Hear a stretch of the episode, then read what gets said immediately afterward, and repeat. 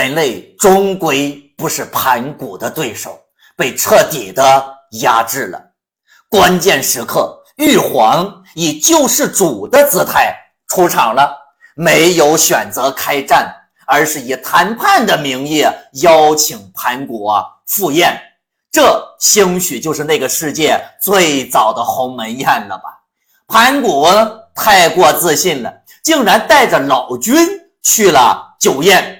宴席之上，众神突然发难，向盘古发动了进攻。盘古纵有万夫不挡之勇，但他万万没有想到的是，背后的太上老君竟然一剑刺穿了他的胸膛。他曾经最亲密的助手、最好的战友、最得意的弟子，竟然在背后捅了他一刀，庞大的身躯倒地，化作一缕白烟。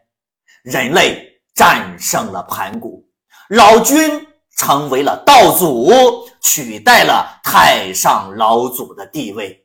蟠桃的主人玉帝和西王母成为了玉皇大帝和王母。为了蟠桃的安全，玉帝和王母将蟠桃和交河之土从花果山都搬到了天宫，修建了蟠桃园。他们公开宣布，追求长生是合法的，再没有任何人可以阻碍人类。追求长生之路了，神仙的世界终于形成。为了抹除人类众神不光彩的那段历史，盘古和后羿的历史被篡改了，炼石补天的故事被安到了太上老君身上。但是呢，补天需要两个人呢，没办法，只好又编出来一个女娲。来替代太上老祖，后羿呢不知所踪。老君把打造的九齿钉耙送给玉帝做了礼物，玉帝很谦虚的表示，还是等后羿回来以后还给他吧。新的天庭对天宫进行了扩建。足足有三十三座天宫，七十二重宝殿，极尽奢华之能事。玉帝给天帝设计了完整的制度和体系，地府有阎王，海中有龙王，陆上有人间帝王，天庭有玉皇大帝。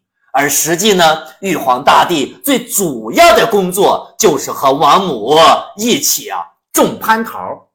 虽然他有很多伟大的计划，但他的头顶上永远有太上老君这个大佬在无时无刻的注视着他。盘古真的死了吗？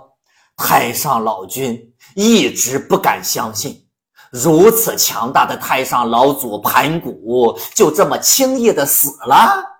果然，太上老君的直觉是对的，盘古并没有死，他的肉身被毁了，一灵真性四处飘荡，来到一处山林，就是后来的荆棘岭。